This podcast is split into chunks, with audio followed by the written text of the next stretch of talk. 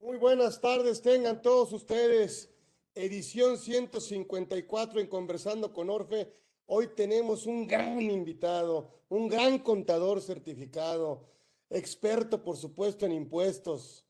Bueno, pues tiene su propia firma y pertenece, bueno, ha estado en toda la carrera, en todas las trayectorias de varias organizaciones, por supuesto, desde el Colegio de Contadores, Instituto Mexicano de Contadores Públicos, Híjole, es que está tan amplio el, currículum que no quiero, digo, no quiero perder el tiempo en leerlo, pero no necesita grandes presentaciones, mi querido amigo don Víctor Keller, que está aquí con nosotros.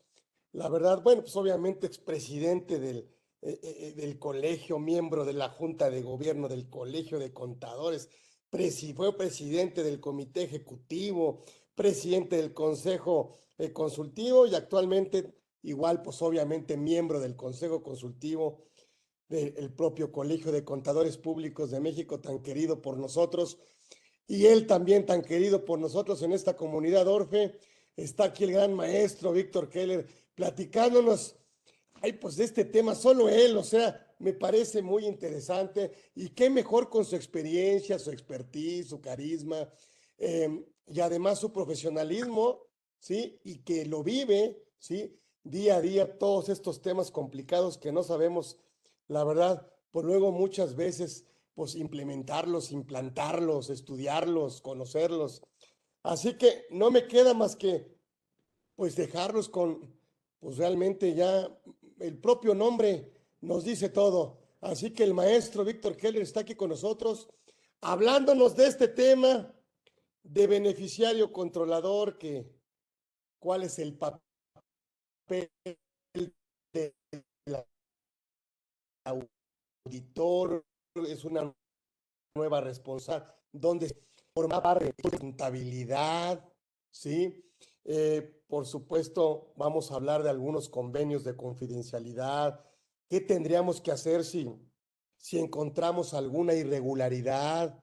Siendo los contadores, siendo los auditores, cuál va a ser el papel de la autoridad en esta reforma que hubo de obviamente beneficiario controlador. Así que qué mejor que el maestro, que don Víctor él esté con nosotros, mi querido amigo, ha sido un placer y muy generosa, generosamente pues aceptaste estar aquí con nosotros, lo cual nos llena pues obviamente de mucho orgullo, pero además estamos muy contentos de que estés aquí en tu casa, mi querido Víctor, querido. Un abrazo, bienvenido aquí a tu casa, don Víctor Keller está aquí con nosotros. Gracias. Muchísimas gracias a ti, Carlos, por la invitación, a, todo el grupo de Orfe, porque tienes atrás un gran equipo que, que, organiza, eh, me corretea y demás. Y, te agradezco a ti, Carlos, mi, mi, gran amigo, todas tus palabras inmerecidas, pero, pero con el cariño que tengo con mucho gusto. Cuando me lo mencionaste, dije, aquí voy a estar. Y no voy a hablar mucho de, de beneficiario controlador, sino lo quiero enfocar a lo que el beneficiario controlador representa dentro de un dictamen fiscal. Y yo diría no del dictamen fiscal, porque hasta en los dictámenes de estados financieros, sin que tenga que ser fiscalmente hablando para el SAT, tenemos que revisar. Eh, yo quisiera darle eh, eh, un tratamiento rápido de dónde viene, qué es el, el beneficiario controlador. Ya se ha hablado mucho aquí mismo. tengo entendido, estuvo Cristian Natera, el primerito que dio beneficiario controlador con todo su expertise contigo y demás. Pero realmente, ¿qué es? ¿De dónde viene? ¿Cómo se crea? ¿Para qué es? Déjenme decirles que Gafi anda persiguiendo todo lo que es anticorrupción, no de ahorita. Gafi estuvo en la Secretaría de la Contraloría por ahí del 2004-2005, intentando abrir camino en México para irnos contra, contra la corrupción. Creo que no lo ha logrado, pero bueno, seguimos en eso. Eh, lo primero, pues eh, ¿qué intenta? Intenta el combate al financiamiento al terrorismo, lavado de dinero y el combate a la ilusión fiscal.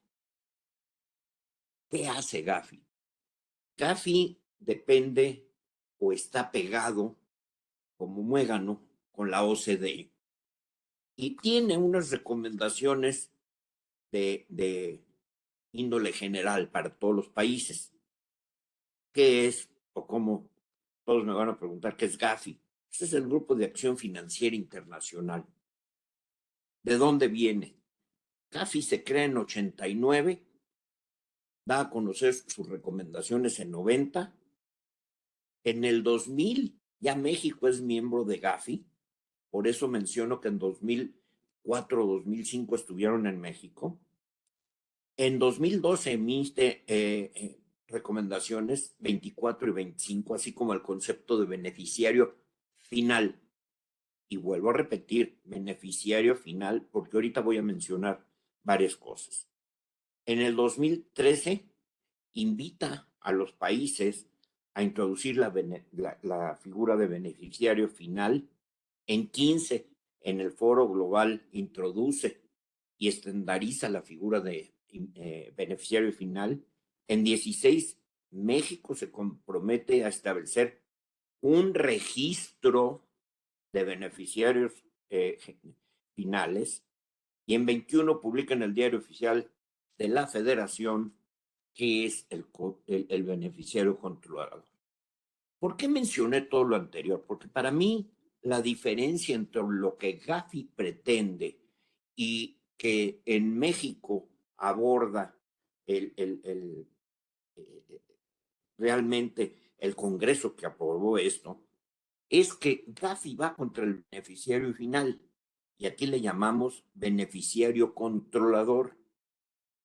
Gafi menciona que se entiende que se tiene que tener un registro de quien tenga más del 25%. Aquí lo bajan al 15% de acciones. Pero la más grave de todo, desde mi punto de vista, es la parte de que aquí la ponen dentro del SAT y tiene que estar en la contabilidad de la empresa. Al estar en la contabilidad de la empresa y con las multas tan elevadas que llegan hasta los dos millones de pesos por no tener esto, en algunos casos no tenerlo eh, eh, completo o con errores, también tienen multas. Realmente eh, eh, no lo entiendo por qué tiene que estar en la contabilidad y de ahí se deriva que tenemos que hacer nosotros la revisión tanto para los eh, estados financieros como para los dictámenes fiscales. Voy a dar un ejemplo. En los Estados Unidos, los beneficiarios finales, a partir del 24 apenas, las compañías nuevas deben de informar al Financial Crimes Enforcement Network de Estados Unidos, FinCEN, famoso conocido, sobre quiénes son sus beneficiarios finales. O sea, hasta el 24. Y da una, una serie de recomendaciones. A nosotros la normatividad nos aparece en el famoso 32B, que no sé de dónde sacaron lo de Tera, Quarter y Quinques, en el 32D con la obligación de no contratar con contribuyentes incumplidos, y eso es para, para la famosa factura apócrifa, el 84M, el 84N, donde están las multas e infracciones, pero además de todo, saca normatividad en la resolución miscelánea en el 28.120, que son criterios, 28.121, que son mecanismos para identificar, obtener y conservar la información sobre los beneficiarios controladores. El 28122, el 28123, que va enfocado a los notarios, corredores y demás. ¿Qué trae esto? Pues trae identificación personal, de acuerdo a, a lo que he platicado con muchos amigos, que mandan 22 diferentes cuestionamientos que tiene que tener todo el expediente del beneficiario controlador. Del 1 al 12 son identificaciones personales. Van desde el, el nombre y ojo, va una pregunta que se llama alias. Y el alias no es porque le digas compadre, el alias no es porque le digas gordito, el alias es porque simple y sencillamente muchos tienen nombres compuestos o que han tenido variaciones. Ejemplo, una persona que, eh, mujer, que de soltera tiene un nombre, de casada tiene otro y tiene documentos diferentes con los dos nombres. Esa alias hay que ponerlo, porque si no estás incumpliendo con el, el, el dato. También cuando existe una cadena o, un vínculo, que aquí están hablando básicamente de, de, un trust y demás, van del 13 al 22, salvo el 19. ¿Qué trae el punto 19 de todo el estado?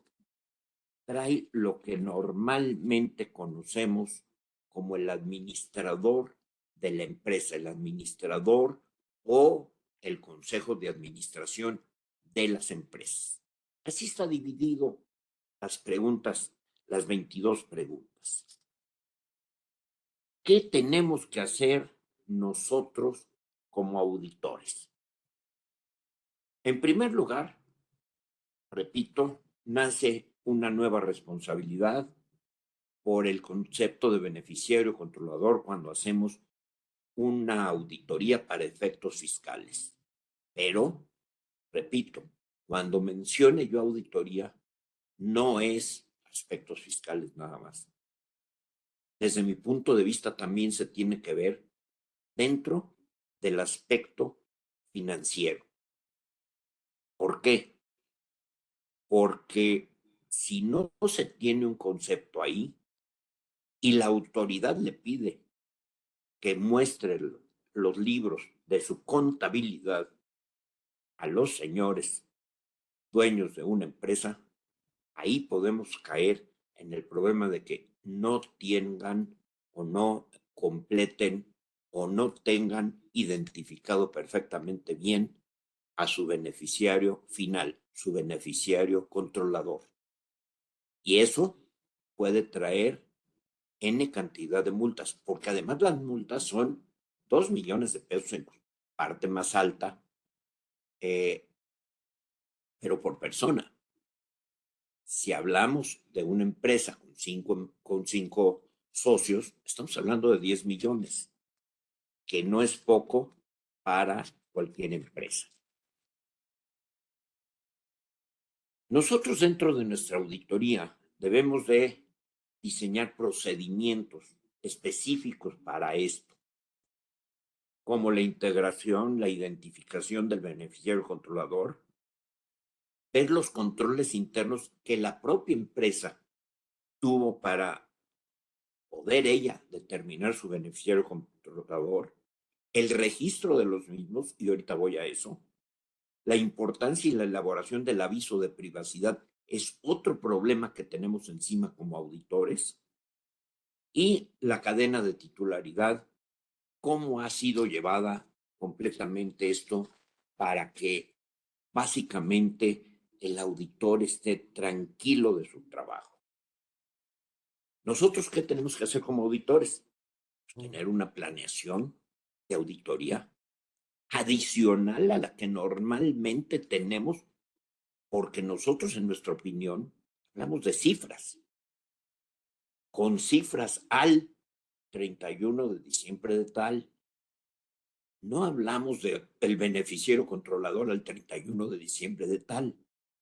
Tenemos que tener otra planeación de auditoría específicamente para, la, para esto. Y significa realmente mucho trabajo. La aplicación de procedimientos necesarios de acuerdo a las circunstancias, para con ello poder verificar el cumplimiento de la nueva obligación. Estos procedimientos pueden ser para, para, para, para identificar formatos que se pueden usar para el registro, formatos prellenados por, por la empresa o que el auditor lleve la evaluación de los controles internos que acabo de mencionar, no nada más de las cifras, sino para la identificación del beneficiario controlador, las sugerencias a los controles internos que tendremos que dar en caso de que encontremos alguna diferencia dentro de nuestro dictamen y las principales obligaciones en materia de datos de protección. Pero ¿dónde empieza todo esto? Todo esto empieza por los libros contables. Libro diario, mayor, inventarios y balances, lo que ya conocemos. Y ya conocemos que hay un registro de actas, un libro de actas. Hay un libro de socios y accionistas. Hay un registro de utilidades y varios más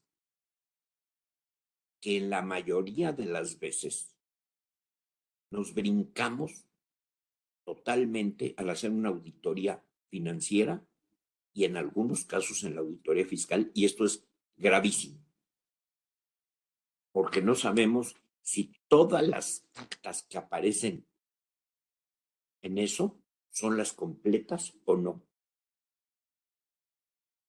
El famoso convenio de confidencialidad. Cuando vamos a una empresa a hacer nuestra labor de auditoría, pues mucha gente nos dice, es que no te puedo dar esos datos. No, que no me los puedes dar. No, porque tú firmaste un convenio de confidencialidad conmigo. Pues sí, pero me los tienes que enseñar para yo estar cierto que los tienes. Y ahorita voy a llegar al por qué no. Simple y sencillamente, ese convenio de confidencialidad, si ustedes no tienen realmente una constancia de que el archivo del beneficiario controlador está completo, van a tener que presentar un aviso. ¿A dónde? A nuestro patrón, el SAT. Ahorita hablamos de ello. Pero realmente ese, ese eh, eh, convenio de confidencialidad tenemos que tener, cuando menos en nuestros papeles de trabajo, una carta de salvaguarda firmada por todos y cada uno de los beneficiarios controladores con una salvedad abajo que tiene que ir en rojo, en negrillas, en letra grande, como ustedes quieran, y que diga muy sencillo, en caso de que la autoridad requiera el expediente los beneficiarios controladores, ustedes se comprometen a entregarlo. Yo ya lo revisé, estaba completo, no tuve que decir nada. Pero si no me das esta carta con esta salvedad que tengo que tener en mis papeles de trabajo, yo no estoy seguro de que mañana te lo pida la autoridad y tú también me salgas con que no se los vas a enseñar. Porque entonces nosotros caemos en un problema gravísimo. Entonces, ojo con los famosos convenios de confidencialidad porque estamos sobrepasando realmente las cuestiones que hay. El convenio de, confidencialidad dentro del Poder Judicial hay dos tesis aisladas que vienen desde 2014. Y una está en, a favor de un lado y otra está en sentido inverso. Entonces, todavía no sabemos ese convenio de confidencialidad, qué tanta validez tenga ante la autoridad. Y, ya entramos en otro problema. La falta de control para mantener actualizados los eh, expedientes o incompletos eh, nos van a dar, hay antecedentes en el tercer párrafo de la fracción tercera del 52 del Código Fiscal, donde establece que cuando derivado de la elaboración del dictamen, el CPI, porque no, no CPC ni, ni CPR como antes, ahora ya somos CPI, tenga conocimiento de que el contribuyente ha incumplido con las disposiciones fiscales y aduaneras, que ya sabemos que tuvimos un, una apertura eh, relativamente poca pero para hacerlo, o que ha llevado a cabo alguna conducta que pueda constituir la comisión de delito fiscal, deberá informarlo a la autoridad. ¿Cómo lo informa? Y aquí viene el famoso o la famosa ficha de trámite 318 del Código Fiscal, que es informe proporcionado por el CPI respecto al incumplimiento de las disposiciones fiscales y aduaneras, un, un hecho probablemente constituido de delito. Aquí es donde caemos, donde no tengamos todo el expediente del beneficiario controlador, tenemos que llenar esa ficha 318F y presentarla. ¿Qué es la ficha 318F? Es un escrito libre que se tendrá que presentar ante la autoridad, donde tendrá que llevar el destinatario, la fecha, el referencia del asunto, datos del contador público inscrito y la declaración que, etcétera, etcétera, etcétera, todas las incongruencias que hayamos encontrado y la firma autógrafa del contador público. Repito, eso es para la autoridad fiscal, pero nosotros tenemos que tener para dictamen financiero un respaldo también de lo que es el beneficiario controlador. Esto está marcándolo la, eh, la regla 21028, así como el artículo 52F, perdón, el 52 del código que habíamos marcado como una salvedad fiscal o informe sobre la revisión fiscal, pero yo incluiría, y sé que no es parte de esta plática, el informe de un dictamen financiero. Otros incumplimientos es que en adición a lo anterior, debemos emitir un informe de incumplimiento en aquellos casos en los que se trata de un incumplimiento cualitativo, como puede ser, entre otros, temas de esquemas reportables, contabilidad electrónica, ya sea no presentada, presentarla en forma incompleta, etcétera, beneficiario controlador o algunos avisos o algunas declaraciones informativas. Todo eso lleva la ficha 318. Todo eso debemos de revisarlo. Todo eso tenemos que tenerlo en los dos informes, tanto para efectos fiscales como para efecto financiero. Tenemos mucho, mucho que hablar de beneficiario controlador. Para... Le da miedo al empresario. ¿Por qué? ¿Por qué, Víctor, le da miedo al, al socio? ¿Por qué le da miedo? Es que están acostumbrados a vivir en, en, en, atrás de la puerta, en las sombras. No quieren aparecer. Eh, el dueño, el beneficiario final, el beneficiario controlador, en este caso, siempre tiene un representante legal. Y ese, ese es el modus operandi que ha habido siempre en nuestro México. Entonces, a través de eso, siguen tratando de escudarse y vivir el anonimato. Ese es para mí la mm. peor de todo.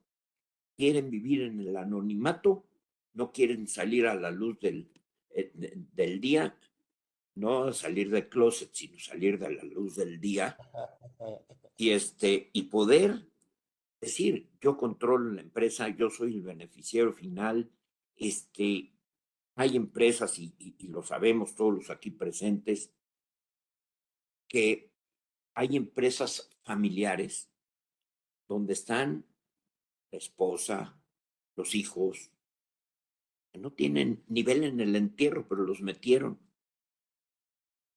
Y los metieron no de ahorita, los metieron de hace años cuando se requerían cinco socios en una empresa para constituirla.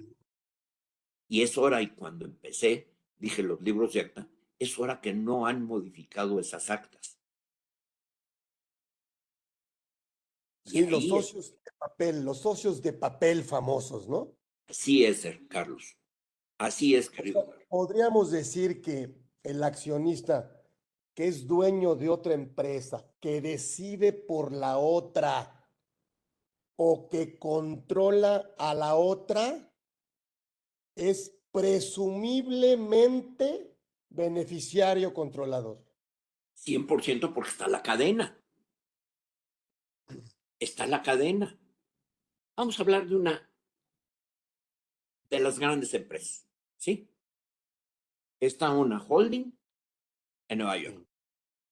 De ahí parten cuatro o cinco, ya todas las demás en México. Cuatro o cinco, una es para compras, para distribución, para ventas, para lo que gustes y, quieras, de diferentes artículos. ¿Por qué? Porque se dedica a muchos, eh, muchas eh, partes, eh, ya sean industriales, ya sea para los automóviles, lo que quieras. Esa holding tiene créditos en Nueva York. Muchas veces hasta cotiza en bolsa en México. Y muchas veces se cotiza en Nueva York. Y todas las demás cotizan en México.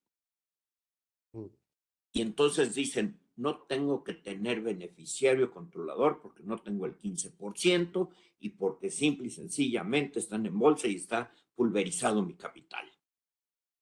No, señor. Hay un consejo de administración, hay un administrador, hay lo que se llama en, inglés un CEO, hay un CFO, hay alguien que maneja la empresa. Ese alguien tiene que tener un expediente de beneficiario controlador.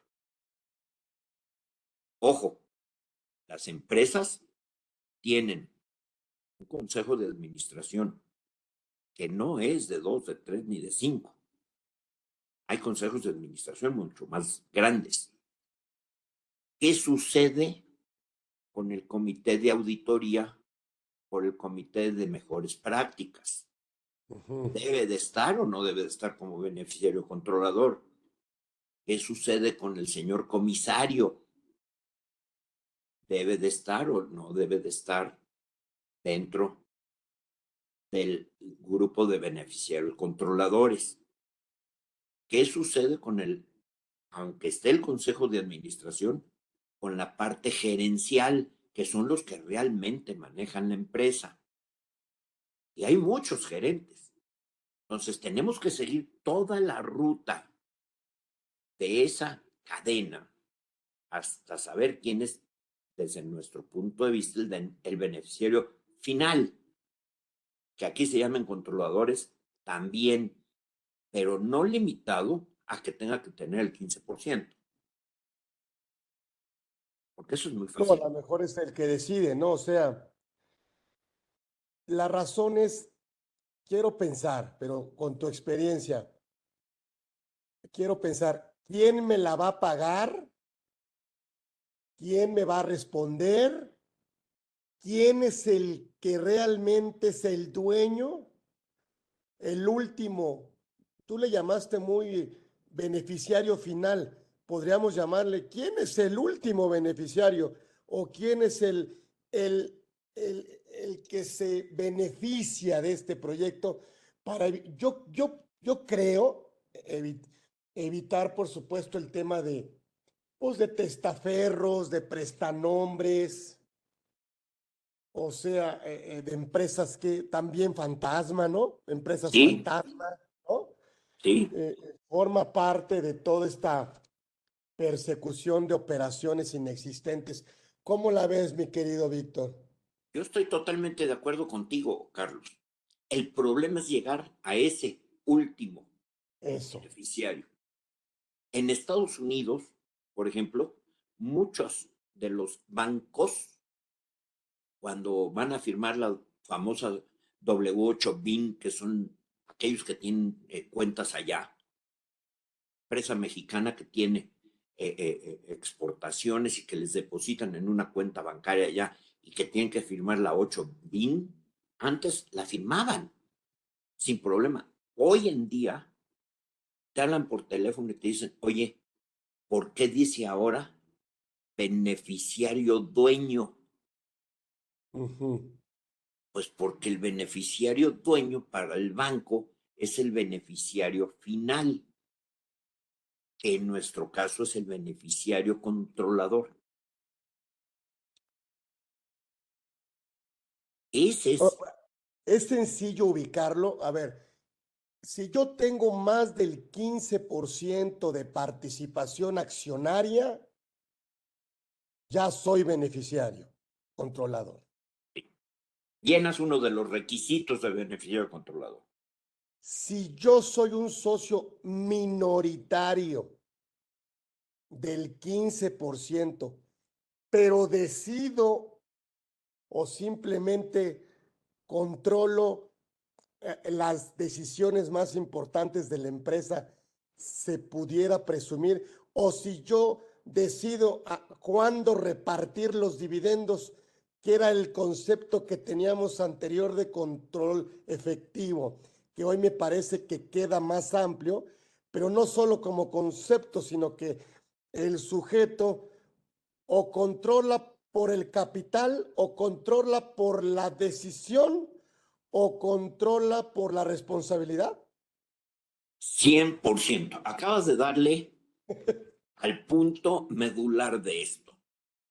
Desde mi muy personal punto de vista, aunque muchos difieran, pero la mayoría coincide conmigo, el 15% es una ilusión óptica. Porque tú lo mencionaste. Yo pongo a mi hijo con el 99% y yo con el 1% manejo mi empresa para arriba y para abajo, presento a mi hijo como el beneficiario final y no es cierto. El que maneja todo soy yo. Entonces, no tengo que reportarme yo porque tengo el 1% o el 2 o el 5 o el 14. Pero no puedo o no tengo que reportarme de acuerdo al factor 15% que pusieron como mínimo para poder este, hacer la, el reporte. Desde mi punto de vista, eso es un error gravísimo.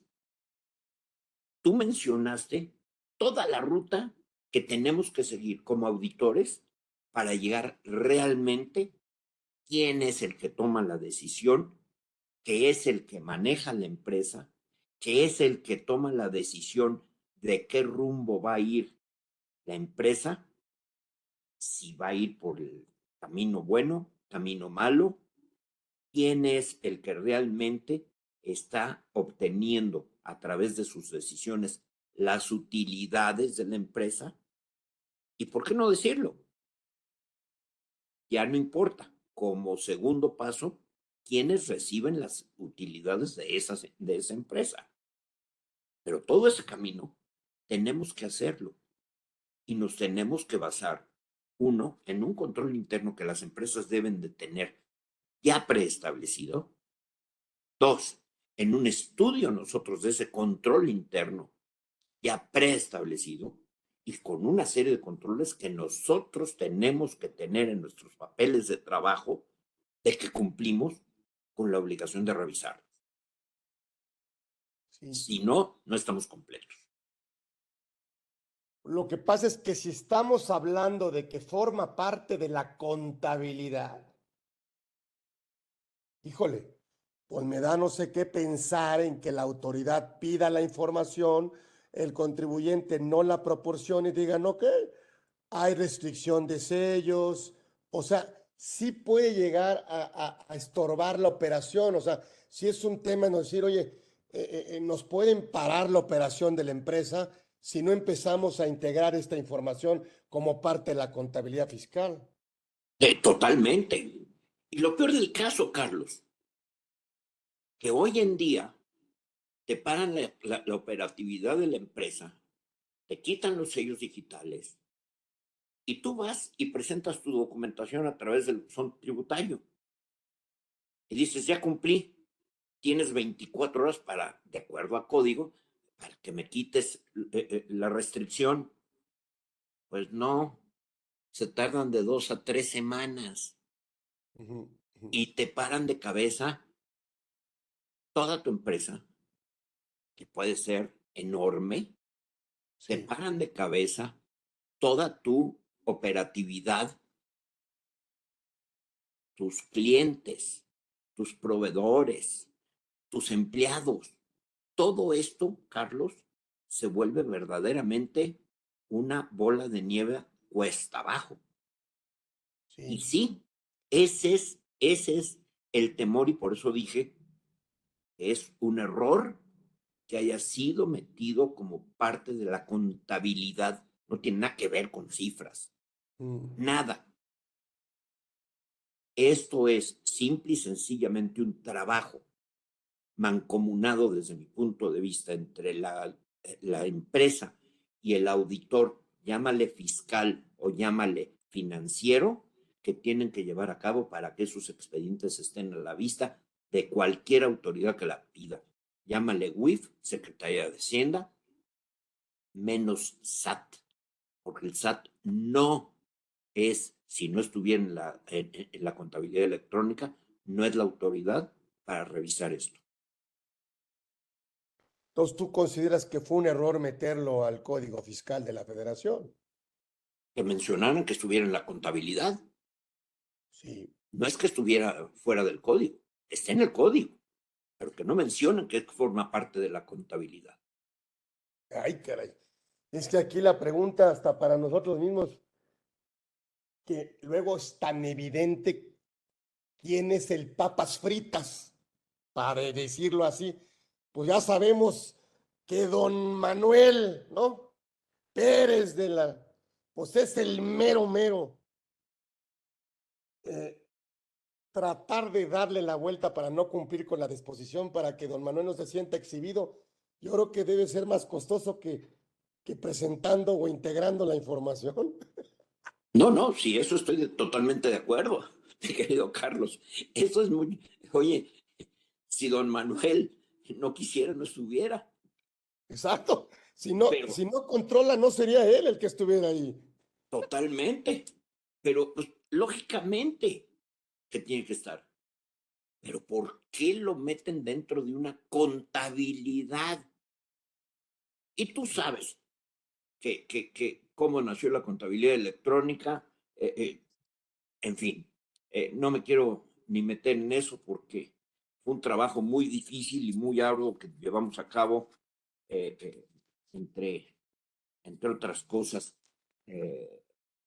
la contaduría pública organizada encabezada por mí, eh, desde luego Aristóteles Núñez que, que nos los encargó y, el licenciado Díaz Guzmán, que fue la persona mandada por, por, eh, Aristóteles para que encabezara la parte del, del grupo eh, del SAT, y Diana, Diana Bernal, nuestra gran amiga con Prodecon, mm. estuvo también juntas ahí con nosotros.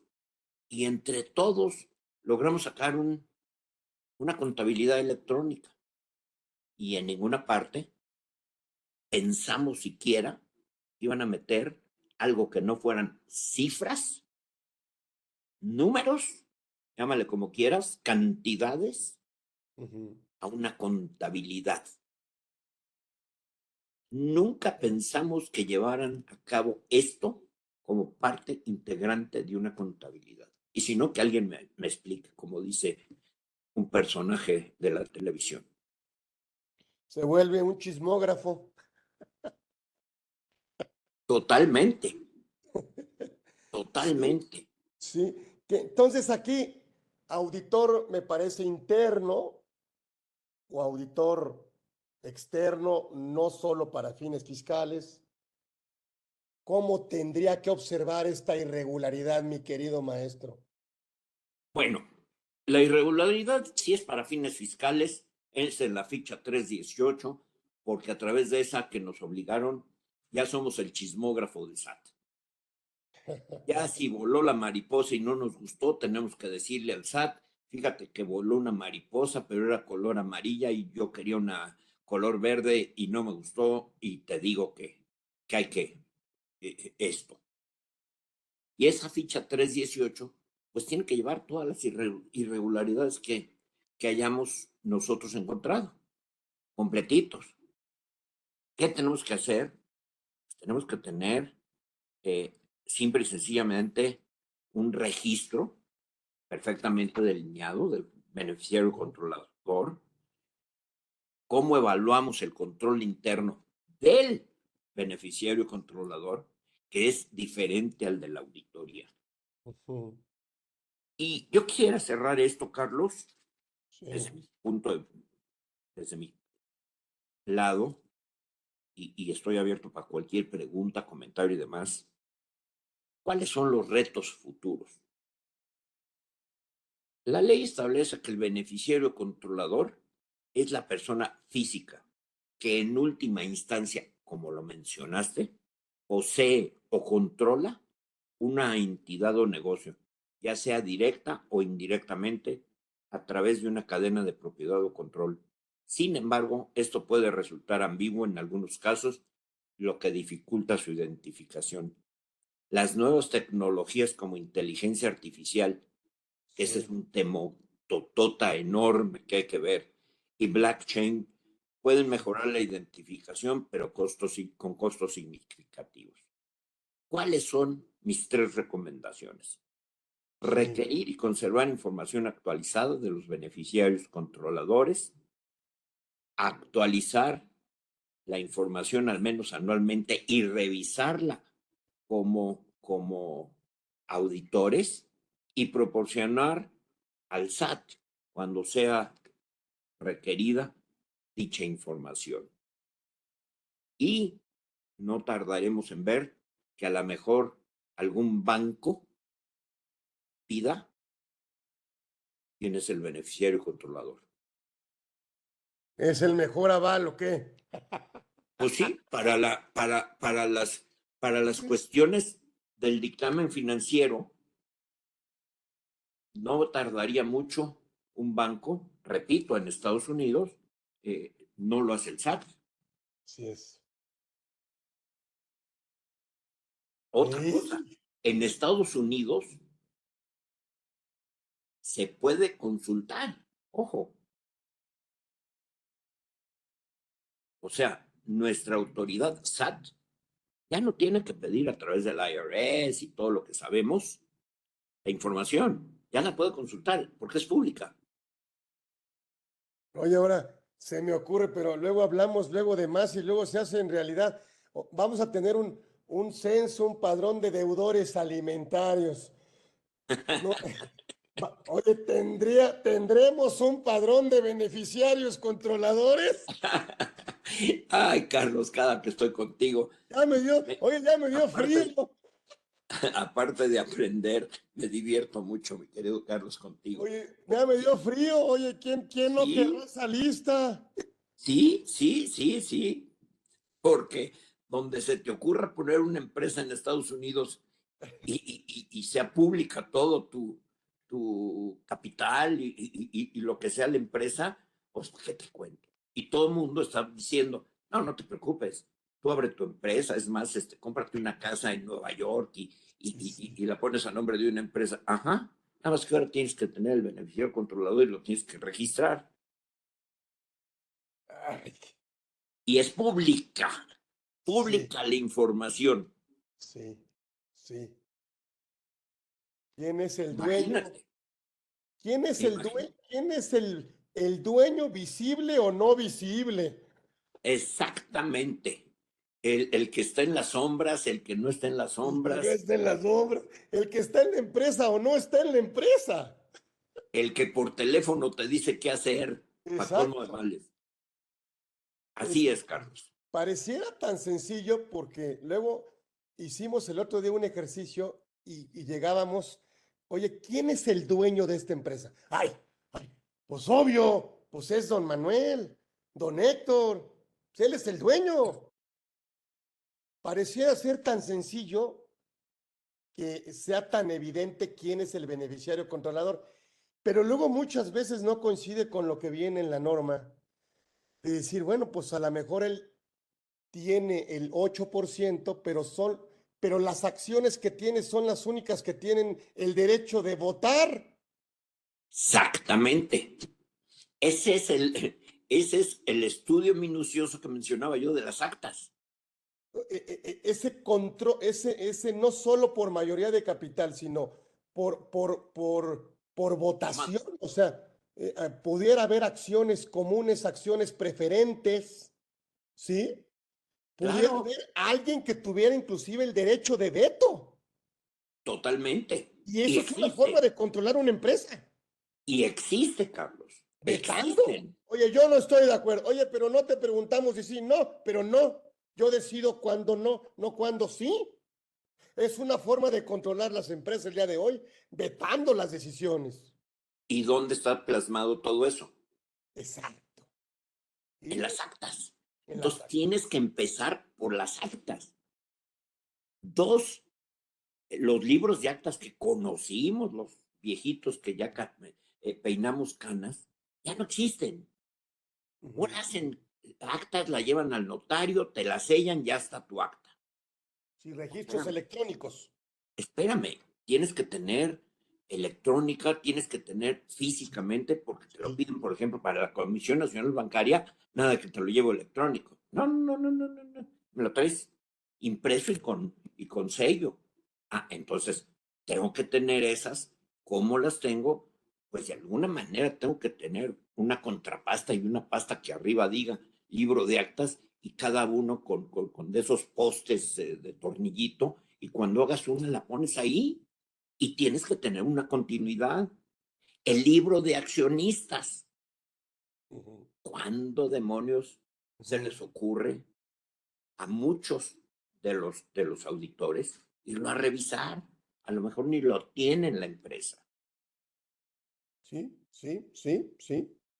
Ah, pero pues hay que empezar por ahí, hay que empezar por ahí, por revisar lo que eh, eh, no irte al tratamiento fiscal, sino irte a la parte de dónde, está jurídicamente. Vamos al acto jurídico y luego vemos qué tratamiento fiscal le damos, no al revés. Es que se salió de lo fiscal a lo jurídico. Nada más que lo metieron en la contabilidad y se convirtió en un garabato fiscal o jurídico fiscal o fiscal jurídico, como lo quieras ver. Sí, sí. Ese es el punto. A lo mejor tendría, porque en la ley de prevención de lavado de dinero, a lo mejor tendría que haberlo incorporado. Pero ya lo vemos, espérame, ya estamos hablando de dos cosas diferentes. Es diferente, exactamente. Uno. Y dos, ya estás hablando de la WIF, ya no estás hablando del SAT. Sí, sí, sí, sí, sí, sí, sí. Entonces, ese es el punto a discutir en todo esto. Sí, porque, pues, sí, sí, sí, o sea,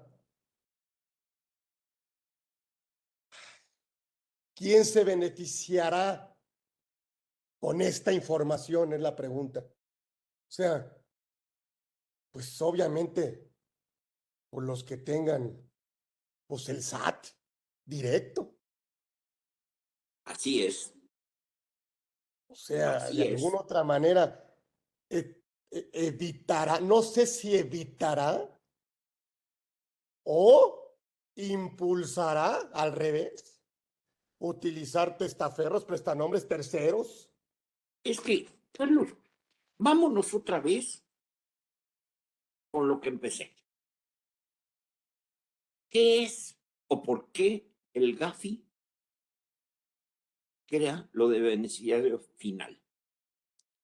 beneficiario controlado en nuestro caso, porque es un combate al financiamiento del terrorismo, combate al lavado de dinero, esas dos primeras no le corresponden al SAT. Sí es, así Tres, combate a la evasión y elusión fiscal. Eso sí le, le compete al, al SAT. Pero como era una papa caliente, yo creo que no lo dejaron para la WIF. Se lo aventaron al SAT. Sí, sí, porque no era fácil, eh, em, no, era, no, no es tan claro el beneficiario final. No es tan claro. Yo así lo digo. No, sería, si fuera claro, no estaríamos hablando del tema. Yo creo que acá, de alguna otra manera, se tratará de de fiscalizar, de revisar, de, de combatir, pues, planeaciones fiscales, por supuesto, agresivas o inclusive eliminar fachadas de empresas que tienen para mitigar el pago de los impuestos a través de, pues, de todas estas empresas que, pues, cómo nacían, me acuerdo que antes la, hacías empresa por cada, eh, con dos socios, o sea, 99-1, como era lo que tú decías. 99-1, y el 1 era el que controlaba, no el 99. Es el que mandaba todo, porque el 99 era el hijo de 8 años. Entonces, ahora no sé si la estrategia sea crecer horizontalmente o crecer de manera vertical. O sea, yo creo que una de las estrategias pues es no solo optimizar la carga fiscal, sino optimizar la carga corporativa.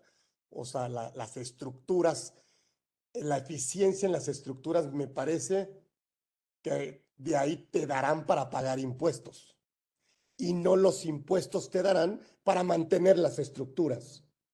Totalmente. Estoy totalmente de acuerdo contigo. Es a la inversa. Es a la inversa. Primero que sea un negocio más eficiente, ¿sí? Y, lo demás, ok, me parece que será un derecho utilizar cualquier eh, eh, eh, estrategia de, de, planeación fiscal no agresiva que nos permita em, reinvertir, crecer, ¿no?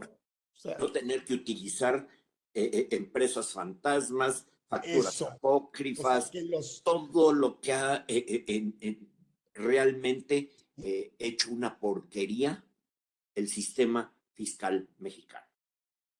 Yo tenía una, bueno, pues sí, pues un amigo que yo le decía, oye, ¿por qué no pagas los IVAs? Era una broma. Que luego se volvió comentario en los cursos. Me dice, es que si me quitas el IVA, me quitas del de la empresa. Sí. Entonces, entonces, a veces, ¿cuántas empresas no dependen de sus estrategias directamente fiscales para generar utilidades ficticias? Pero es que, Carlos, mira, eh, te voy a dar un ejemplo que ponía yo, eso sí, hace muchos años. Eso, eso me lo oyó decir tu padre, en paz descanse. Tú no, pero tu padre sí. En una plática se me ocurrió decir, es que la verdad yo quisiera que mi Office Boy tuviera un Galaxy, de aquellos Galaxies, sesenta y tantos, setentas, porque yo traeré un Ferrari. Yo soy el dueño de la empresa. Si mi Boy trae un Galaxy, yo traería un Ferrari. Entonces, yo quiero traer un Ferrari y quiero que mi Office Boy traiga un, un Galaxy bueno, ya no un Galaxy, aunque sea un Datsun, ¿no? No el de el del susodicho, sino. Todos coche, todos coche. Así es. Pues mira, ya se nos puede volar. Es un agasajo. Te vamos a seguir invitando, mi querido Víctor, porque siempre te aprendemos mucho. Y esa experiencia que tienes y ese profesionalismo hace que, que estos temas, pues conscientemente empecemos a hablar de que pues sí es un riesgo para la empresa ya no eh, eh, haber olvidado esta reforma. O sea, yo, yo tengo muchas empresas que no hemos hecho algo respecto al beneficiario controlador. Es momento de hacerlo porque puede ser un riesgo súper visible para que la empresa eh, prácticamente pierda su operación. O sea, el fisco te puede agarrar de los certificados, te puede agarrar de lo que tú quieras, Inclusive, pues yo no sé si haya partidas eh, deducibles que dependan de esta información, que al decir que no forman parte de la contabilidad, pues tampoco se cumpliría el requisito, no lo sé, pero pudiéramos llegar a ese extremo, ¿eh?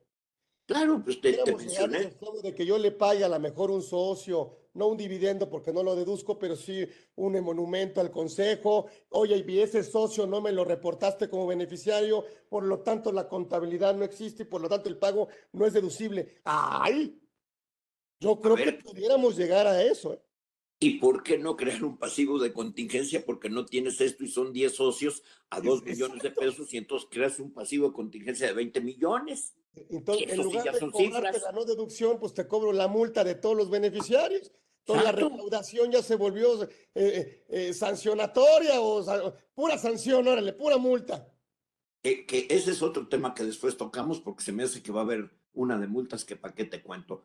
Empezando porque déjenme decirles que ya hay eh, por parte del SAT muchos eh, solicitudes de información del beneficiario controlador. ¿eh? Ya están saliendo pidiendo lo del beneficiario controlador a las empresas. Ah, pues sí, yo creo que este es un tema que tiene que ser un tema de accionistas, es un tema de, yo creo que es un tema de dueños, este tema, en donde ellos pongan, obviamente, den la instrucción para que se vaya cuidando a través de control interno o a través de revisiones externas. Pero se es. tiene, se tiene que cuidar y hay que ocuparnos en lugar de preocuparnos. Yo me quedo con eso y le agradecemos a don Víctor Keller que haya estado aquí en esta edición 154 de Conversando con Orfe y de una vez lo vamos a invitar para el próximo año para que dé el tema que quiera, que quiera, es de su casa, es un agasajo y aprendemos todos y le agradecemos desde aquí, de- desde Conversando con Orfe. Así que aquí le tenemos un reconocimiento, Hugo, ahí está nuestro, es un pequeño para su, para lo grande que es don Víctor, pero bueno, pues ahí está un reconocimiento, No. se lo vamos a, a- a mandar para que lo meta en la carpeta del mes, de tantos que tiene. Así que nos vemos próximamente, le agradecemos a don Víctor Keller que haya estado con nosotros y nos vemos próximo miércoles aquí en Conversando con Orfe. Gracias, gracias. Gracias, Carlos. Un abrazo.